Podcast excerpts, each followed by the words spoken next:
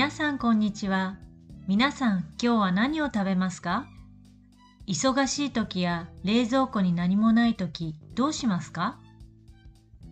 数年前から携帯電話で簡単に料理を注文することができる UberEats が人気ですね。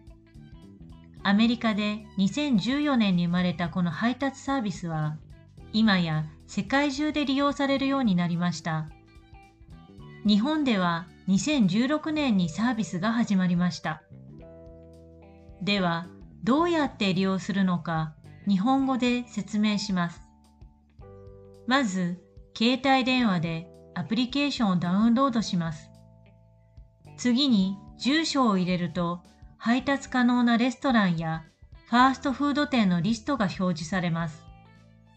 それから食べたい料理を選んで最後に支払い方法を選びます。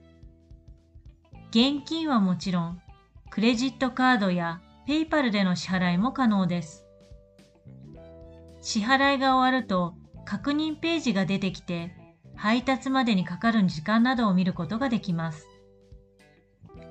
お店で料理が出来上がると、お店から家までの地図と配達する人の情報が表示されます。ウーバーイーツで配達する人のことを配達パートナーと言います。携帯電話の画面で配達パートナーがどの道を通って何分ぐらいでうちに着くのかがわかるのでとても便利です。ウーバーイーツには配達パートナーにチップを渡すというシステムもありますね。雨の日も風の日も自転車やスクーターで届けてくれるので本当に助かります。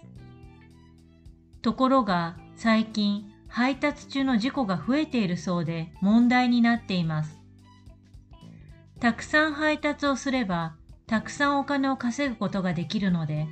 危険な運転をしたりまた夜遅い時間や雨などで怪我をする配達パートナーもいるようです。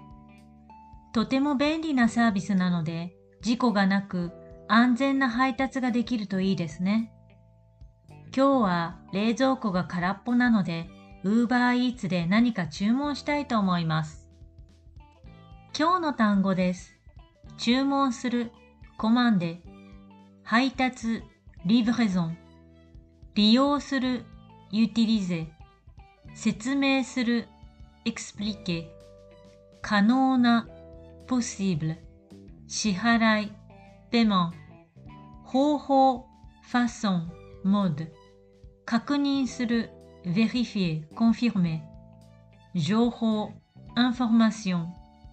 表示する indiquer faire apparaître 画面 écran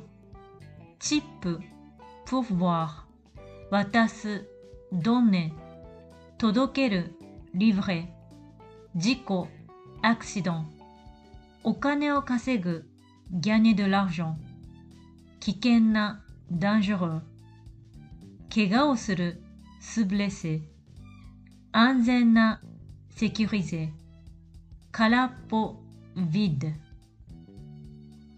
Vous pourrez voir la transcription de cet épisode sur mon site écouterlejaponais.com それでは皆さん、次のポッドキャストを楽しみにしていてくださいね。